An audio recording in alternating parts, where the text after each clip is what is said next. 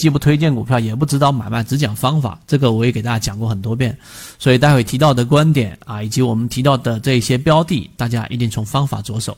我并不是像大家可能一开始接触圈子所以为的，要教任何人炒股，没有，没有人教任何人炒股，这是不可能的事情。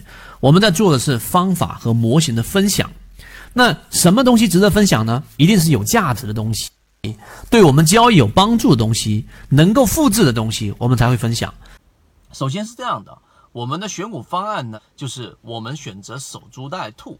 但守株待兔里面呢，基本面的思路就是我去找一个基本面可能未来有希望的一个方向啊，比较质地优良的基本面比较好的 个股当中去做一个布局。那这种守株待兔所带来的结果就是，第一啊，那这一个一般国运周期它肯定会很长，三年甚至于更长的时间，你能不能等待？第二个，当市场出现了很多频繁的热点的时候，你要有极强的定力啊，极强极强的定力来抵制于市场给你的诱惑出现的妖股龙头，你可能看好了，但是因为你要把大部分的资金守着这一个基本面。等着资金来找你，那么你整体来说在时间成本上啊，那这个效率就会很低。那我们的策略是怎么样呢？我们是先从技术面上去进行过滤。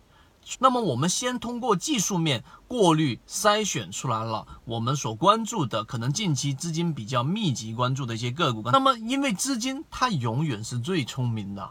啊，钱永远是最聪明的。那么钱呢，它就选择了这一些我们所说的还没有太明显动静的个股，他先选择进去了。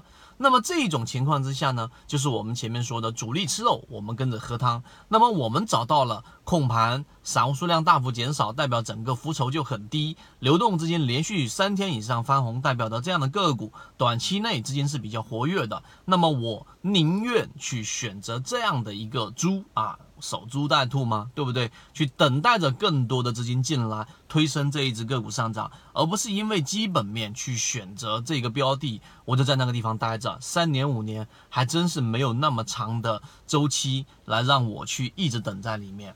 这个就是我们里面交易模式里面的一个逻辑顺序，逻辑它一定是要有顺序的，它不是把所有的条件全部叠加进来，然后就得出一个答案的，它一定有一个顺序。而我们的顺序是先用刚才我所说的基本这个技术分析、资金分析来找出近期热点，然后我在这个地方待着，可能资金轮换的过程当中，一旦切换到了，它可能就会起来一波比较大的一个行情。历史以来，我们都是这样去筛选的。希望今天我们的三分钟对你来说有所帮助。